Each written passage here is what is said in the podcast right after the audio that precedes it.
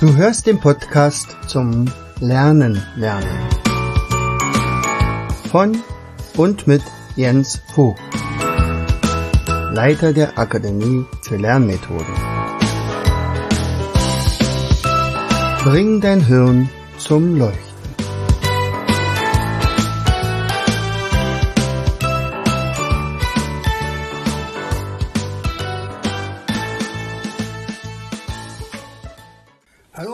Willkommen bei einer weiteren Episode unseres Podcasts Bring dein Hirn zum Leuchten. Hier ist wieder der Jens. Ich freue mich, dass du wieder eingeschaltet hast. Heute geht es um Mathe. Wer ist alles freiwillig hier? Das ist meistens immer die erste Frage, die ich dann in die große Runde werfe, wenn dann unser Mathe-Seminar beginnt, wo ja dann Eltern mit ihren Kindern kommen und die Kinder alle eigentlich Angst vor Mathe haben und natürlich melden die sich nicht. Die Eltern melden sich total begeistert und sagen, ja, ich freue mich, dass es stattfindet und dass wir hierher gekommen sind und das Hotel ist prima und weiß ich was alles. Und ja, und die Kinder, denen kann man das wirklich an den, an den Augen ablesen. Also die sind ganz bestimmt nicht freiwillig hier ja sowieso ein Angstfach oder das macht überhaupt gar keinen Spaß und jetzt ist Wochenende und ich versau mir das komplette Wochenende damit. Eigentlich wollte ich reiten gehen oder ich wollte äh, Fußball spielen und dann, äh, ja, dann komme ich jetzt hierher und dann ist ja auch noch Lehrer, der da vorne, ach du großer Schreck, das kann nur schrecklich werden. Da ich aber weiß, wie die Wirkung von unserem Mathe-Seminar ist, habe ich da gar keine Sorgen, denn in der Regel schaffen wir das relativ schnell. Also das ist auch mein sportlicher Ehrgeiz. In welcher Geschwindigkeit schaffe ich es oder in welcher Zeit schaffe ich es, die Kinder eben vom Desinteresse oder Fruststadium in ein Begeisterungsstadium zu bringen. Das ist also meine Herausforderung und dann starten wir ja meistens mit Birkenbier Technik und zwar dem BQS, also indem ich also ein paar Fragen stelle, also wo dann die Leute äh, sich Gedanken darüber machen müssen, was dann eventuell die Antwort wäre. Also wie kann man durch Pappe schlau werden zum Beispiel. So, dann müssen sie sich 30 Sekunden lang mit dem Nachbarn unterhalten und sagen, ja, okay, äh, es gibt da kein richtig und kein falsch, weil ich beantworte die Fragen auch nicht. Und dann gucken sie mich immer ganz groß an und sagt, ja, ich sag dazu noch was. So, und dann kommt die nächste Geschichte, wozu dienen Steine in einem Fluss? Und auch da gibt es ja die Möglichkeiten, nicht? Also das und das und das. Und sagt, wie lange braucht man, um 720 mal 11 zu rechnen? So, und dann, ja, oh Gott, oh Gott, also 27 mal 11. Die Erwachsenen haben ja ihre Erfahrung damit, die Kinder sagen, kriege ich überhaupt nicht hin. Weil ich meinte ja auch im Kopf, ach du großer Schreck, das geht ja nur gar nicht. Oder äh, wie lange braucht man, um eine 27-stellige Zahl mit 5 zu multiplizieren. Also eine Sache ausgeschlossen. Ich sage, okay, das wird mal später, da brauche ich wahrscheinlich einen Zaubertrick. Und na, werden wir mal sehen. So, und dann kommen am Ende immer irgendwelche Antworten. Und ich, wie gesagt, ich korrigiere die nicht.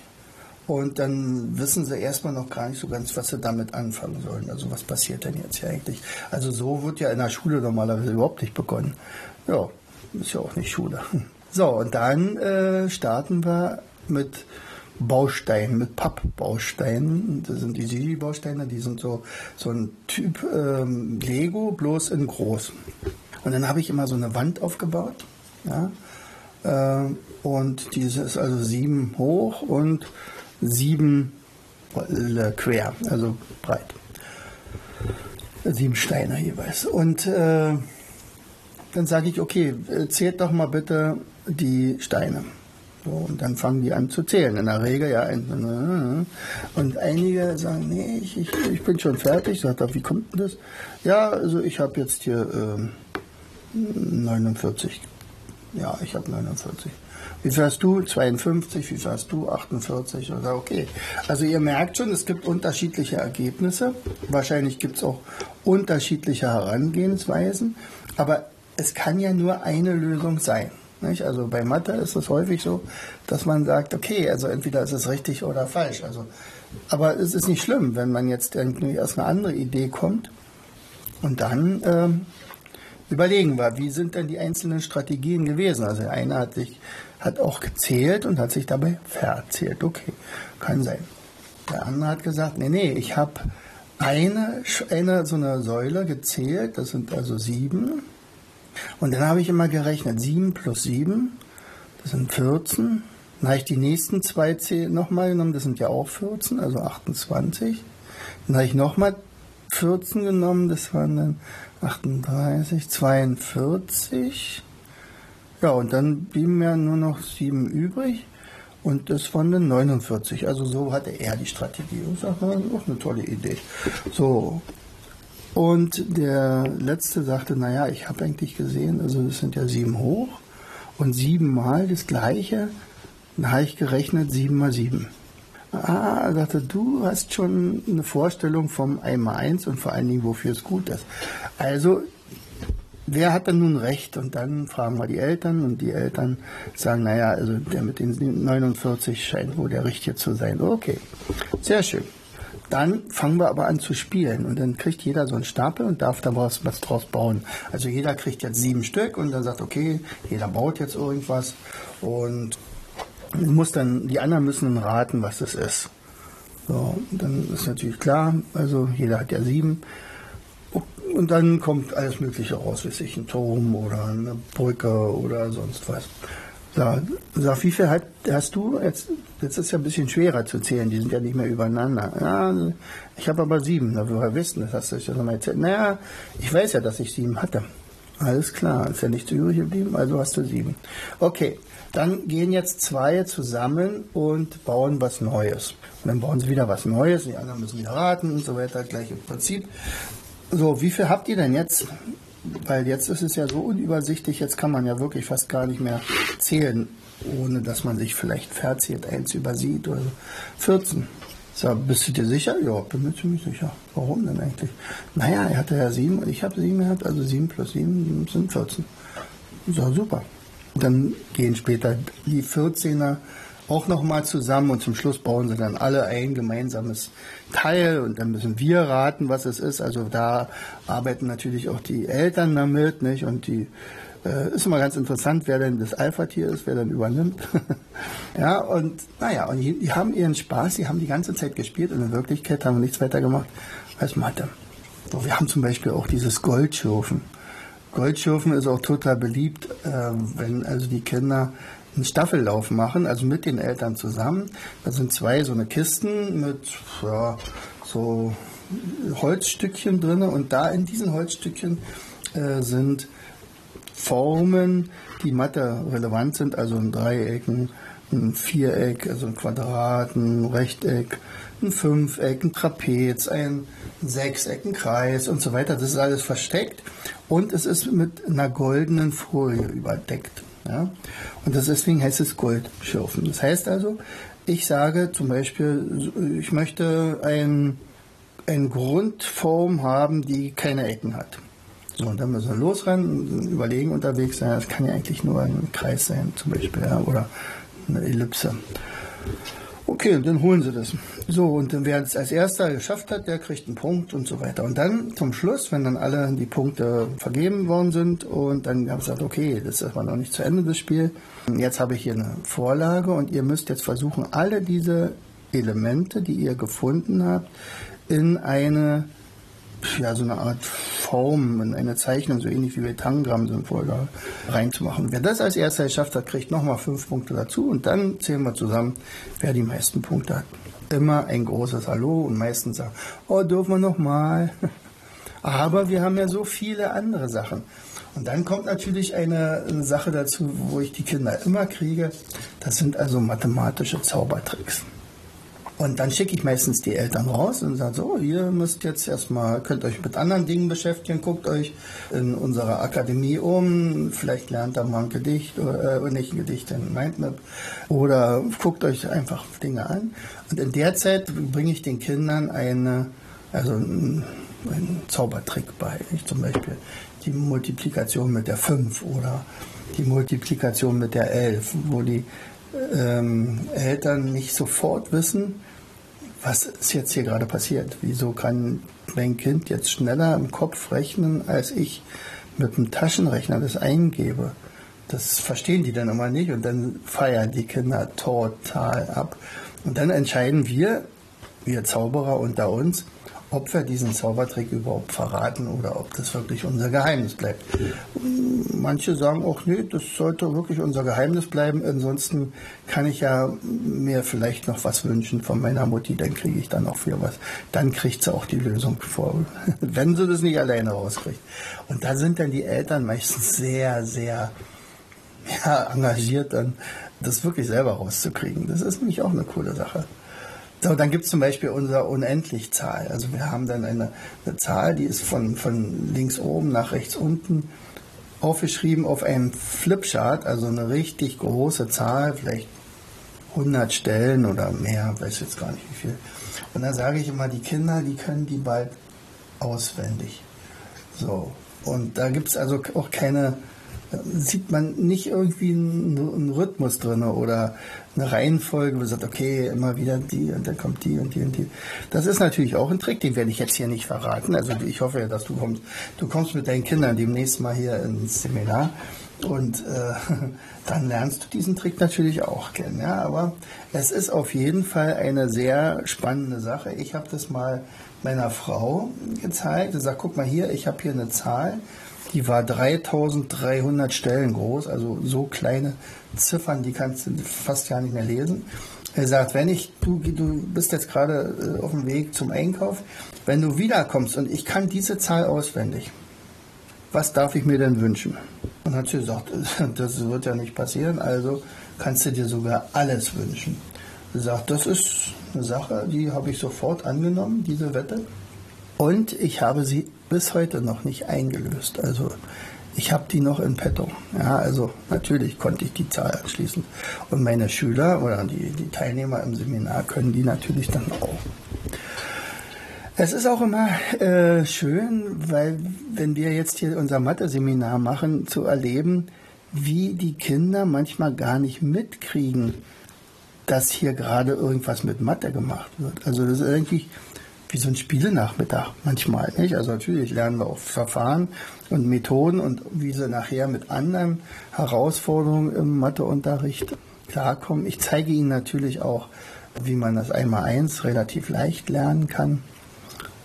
Zum Beispiel haben wir dieses Einmal-Eins-Lernsystem ja direkt entwickelt für Kinder, die Dyskalkulie haben oder ganz große Mathe-Schwächen. Da werden, wenn dann die Bilder in äh, die Zahlen in Bilder verwandelt und dann spielen wir damit einfach.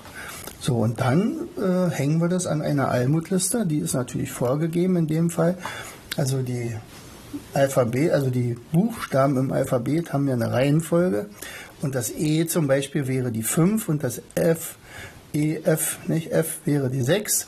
Also wenn ich jetzt die Malfolge mit der 6 äh, lernen will, dann muss das an, der, an eine F Liste ran. Das ist bei mir die Almut-Liste Ferner Osten.